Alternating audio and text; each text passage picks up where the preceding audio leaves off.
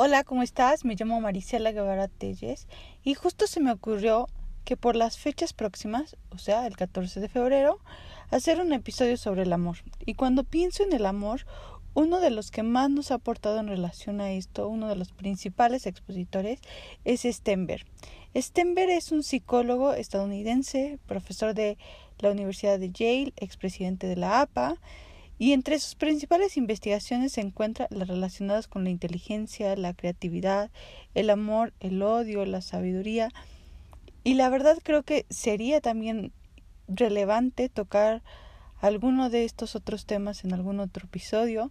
Me gustaría que me comentaran en mis redes sociales cuál de esto también les interesa tenerlos contemplado para poder hablar de ellos. Y bueno, para Stenberg el amor es un triángulo él dice que tiene tres componentes principales. Son la pasión, el compromiso y la intimidad. Estos componentes son interdependientes entre sí. Pero creo que antes de considerar hablar del amor, necesitaríamos definir qué es el amor.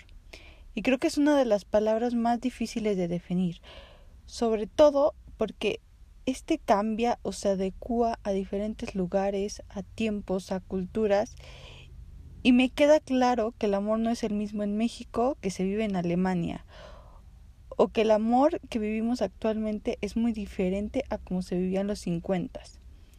Por eso siempre considero importante cuando hablamos de amor que definas bien cuál es tu definición de amor. Y sobre todo porque es un tema de co-creación cuál es la definición de amor de tu pareja. Creo que ahí nos podemos dar mucha idea si empatan o por qué no empatan o si se pueden adecuar mutuamente. Para Stenberg, el amor es una de las más intensas y deseables emociones humanas. Las personas pueden mentir, engañar y aún matar en nombre del amor. De acuerdo con este autor, el amor puede abrumar a cualquiera, a cualquier edad, y con su teoría pretende explicar un poco lo que es este complejo fenómeno, por así llamarlo. Creo que antes de hablar de los tipos de relaciones, tenemos que hablar de los componentes que la, que la constituyen, ¿no? La pasión para Stenberg es, un, es el componente de la excitación, la energía que hay en la relación, los sentimientos, la atracción física, el impulso o la necesidad de estar con la otra persona. Pero más que nada, el deseo o las ganas que tienen de tener relaciones sexuales. El segundo componente, que sería la intimidad, hace referencia al sentimiento de cercanía, a la conexión que hay entre las dos personas la confianza que hay entre ellos, se podría decir a grandes rasgos como la amistad que se tienen, eh, también podríamos adecuar ahí la confidencialidad que hay, el afecto. el tercero sería el compromiso, que hace referencia a la decisión de seguir dentro de la relación. A pesar de que haya altibajos, a pesar de todos los momentos vividos, toda la historia de la relación, eso es el compromiso. Estos tres elementos representan las esquinas de la pirámide de la teoría de Stenberg. Como les decía, es un triángulo. Siendo la intimidad el punto más alto y el compromiso y la pasión están a los lados. Dependiendo de las combinaciones que se produzcan, es como va a ser la relación. Y bueno, ya vamos a entrar un poco con los tipos de relaciones que se puede dar. Cuando solamente está la intimidad como componente en la relación se llama cariño a este tipo de relación y hace referencia a la amistad verdadera. Solamente hay intimidad, pero no existe ni pasión ni compromiso. Los miembros de la relación se sienten cercanos, confían en el, otro, no hay, no hay deseo de tener relaciones íntimas, ni un compromiso como tal como pareja, como tener un mejor amigo porque te sientes súper a gusto con esa persona, no necesitan a lo mejor estar hablando para sentirse cómodo, sin embargo, los planes a futuro pues tampoco están muy definidos, Se me figura un poco, y les voy a poner como relaciones de pareja de las películas, de programas, para que se den una idea. En este caso se me figura un poco la relación de Will and Grace. Es si somos amigos, si nos la pasamos increíble, no hay ninguna atracción física y no sabemos qué va a pasar en un futuro.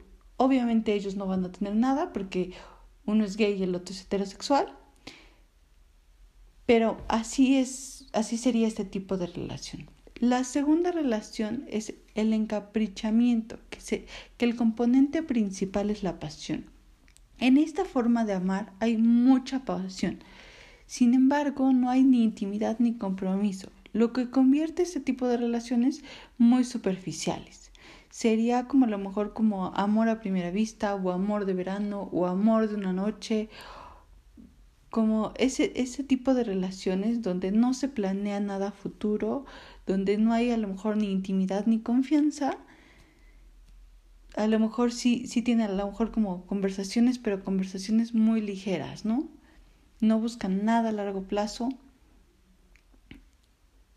Me gustaría que mientras te los voy diciendo, a lo mejor vayas como como viendo en qué en qué relaciones has estado, en qué relaciones estás actualmente, qué componente a lo mejor hace falta de tu parte trabajar. Y bueno, la tercer eh, tipo de relación es el amor vacío. El componente es el compromiso. El amor vacío se caracteriza por un elevado compromiso, sin pasión y sin intimidad. Esto es habitual en las relaciones interesadas o en las de largo plazo, ¿no? que han tenido mucha, mucho tiempo juntos, que ya no existe ni la confianza ni las relaciones íntimas, pero sí existe este compromiso de estar juntos. Em, aunque en algunos casos el roce o la convivencia puede tener como estos brotes de intimidad y de pasión.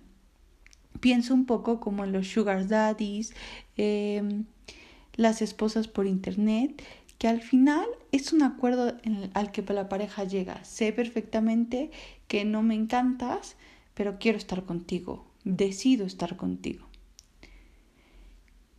El cuarto tipo es el amor romántico, que los componentes son la pasión y la intimidad. Y es una forma de amar en la que los miembros de la relación sienten atracción y excitación y además tienen la confianza y la cercanía. El amor romántico creo que ha inspirado muchas películas, muchas novelas, se puede ver a lo mejor en Romeo y Julieta. Y si, esta, si esto continúa, sí se puede provocar que haya compromiso. Se me ocurre una película que se llama Amigos con Beneficios, que es de Justin Timberlake y Mila Kunis, que efectivamente empiezan primero por el factor de pasión, poco a poco van creando intimidad y ya hasta el final de la película empieza a haber ese compromiso. En el quinto paso, no, no, quinto paso, el quinto tipo de relación es el amor sociable y su componente es la intimidad y el compromiso. Este suele ocurrir mucho en las relaciones duraderas. Existe la intimidad y existe el compromiso, pero no existe la pasión. Puede ser que en algún momento hubo la pasión, pero ya se, ya se apagó, ya se acabó. Y creo que esta, este tipo de relación es posiblemente el que más vemos en relaciones que llevan 30, 40 años de casados. Hay una película que relata muy bien esto, que está en Netflix, y se llama historia de un matrimonio. Creo que es justamente eso, de repente te envuelves mucho en la rutina que la pasión pasa como a segundo término o deja de existir, que de repente la convivencia, los hijos, sí los mantiene unidos, pero va pagando esto, o, o a lo mejor nunca existió, ¿sale? Esta relación puede parecer muy satisfactoria para los miembros y puede durar mucho tiempo como les decía, es como un clásico de las parejas que ya llevan casados mucho tiempo. El sexto tipo de relación es el amor fatuo, que el componente principal es la pasión y el compromiso. En el amor fatuo predominan estos dos componentes, pero no existe la intimidad. El amor fatuo puede producirse porque los miembros quieren estar juntos y tienen el deseo y la excitación por vivir experiencias íntimas, sin embargo no tienen muchas cosas en común. Siempre que pienso en este ejemplo de, de amor, recuerdo que conocí una señora hace como 10 años que me decía, es que no tienes idea cómo me cae mal mi esposo. Pero lo que me ha mantenido aquí 30 años es que tenemos muy buen sexo. Y justamente esto es el amor fatuo. El, sí está la pasión, sí está el compromiso,